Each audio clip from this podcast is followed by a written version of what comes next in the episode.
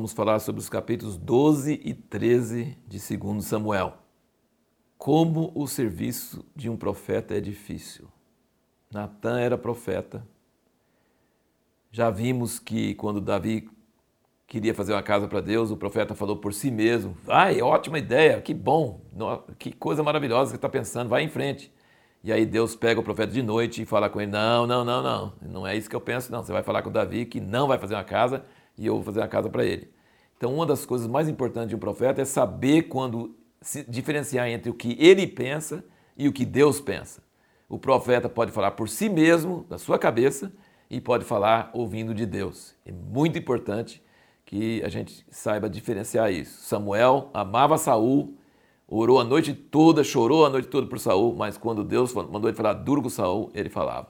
Então assim, a gente tem que saber separar entre o que nós pensamos e o que Deus pensa.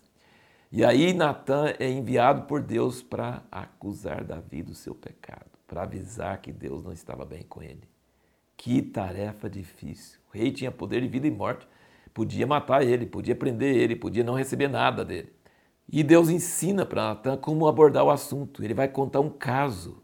E como já Davi era uma pessoa justa, ele fala de um rico que pegou a única ovelhinha queridinha de um pobre e sacrificou matou, roubou do, do vizinho pobre para dar ao viajante. E Davi fica nervoso e fala assim: quem é o cara que fez isso? Tem que ser morto. Aí Natan preparou o terreno com essa história e aponta o dedo: você é esse cara. Pegou Davi. E Davi era humilde, Davi era uma pessoa que eu via dizer. E foi nessa hora, só nessa hora que caiu a ficha do que ele tinha feito. Ele pensou que era o crime perfeito, pensou que ninguém sabia pois Deus sabia e contou para Natan. E Natan falou com ele. E isso aqui é uma coisa que a gente precisa pensar muito. Como que Davi, que amava a Deus, podia ficar mais de um ano tendo feito isso e nem se tocar que estava em pecado? A gente é cego para a gente mesmo. A gente não consegue enxergar os próprios erros.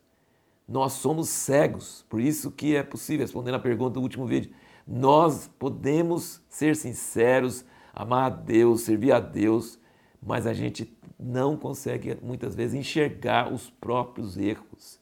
Sabe o que conserta isso? A palavra de um profeta, a palavra de Deus, a palavra chegando para nós. E aí Davi ficou horrorizado com ele mesmo e escreveu o Salmo 51. Depois você pode ler. O Salmo 51 é a oração perfeita de uma pessoa arrependida.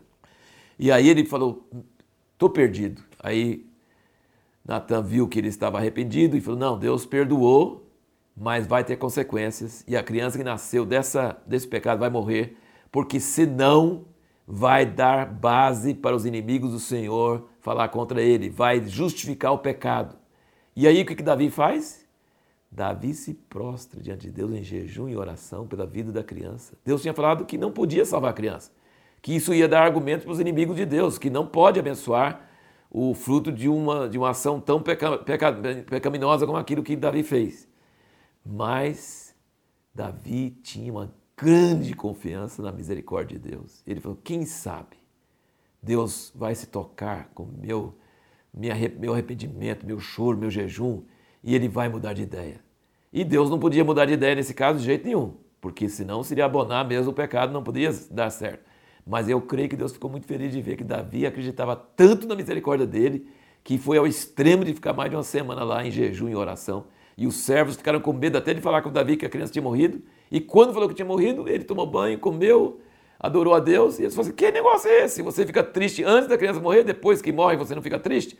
E falou assim: não, mas não adianta agora orar. Mas eu pensava, Deus é misericordioso, talvez ele mude de ideia.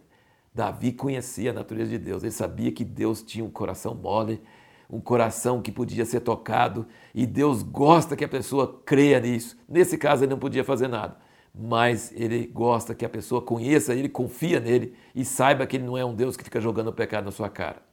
E depois, o segundo filho, da Batseba, Deus ama, manda recado dizendo que ama ele, ama o filho dessa mulher com quem Paulo, com quem Davi adulterou e depois mandou matar o marido e agora o segundo filho, Deus ama ele, vai escolher ele para ser o próximo rei.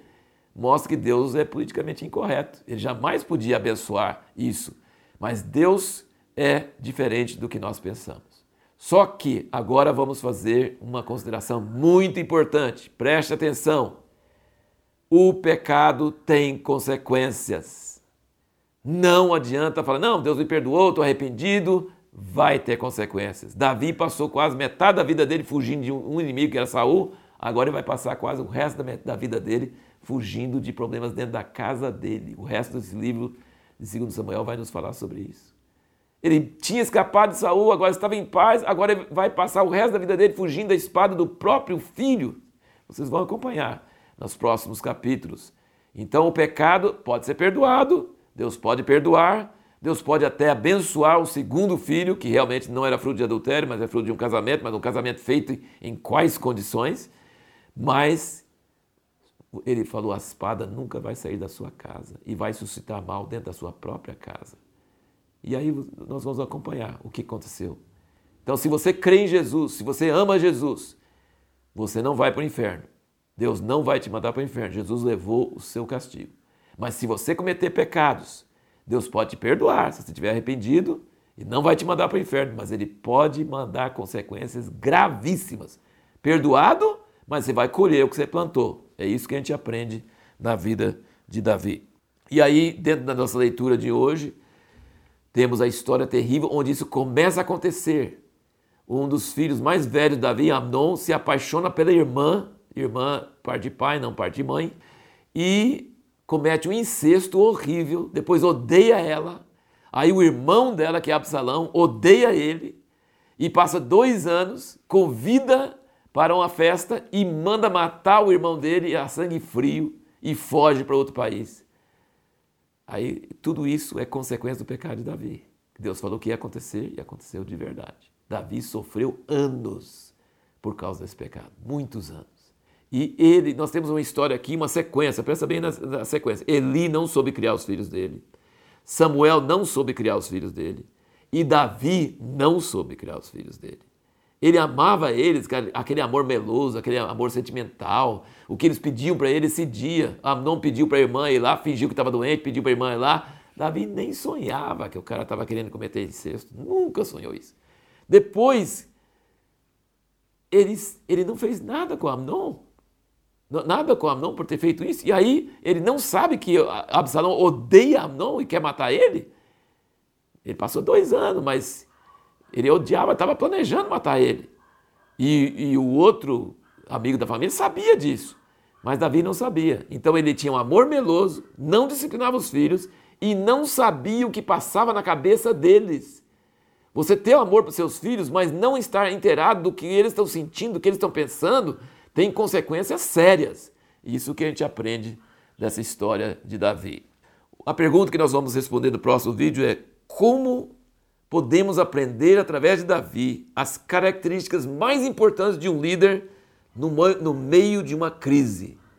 Davi vai nos ensinar quais as características de um líder no meio de uma crise.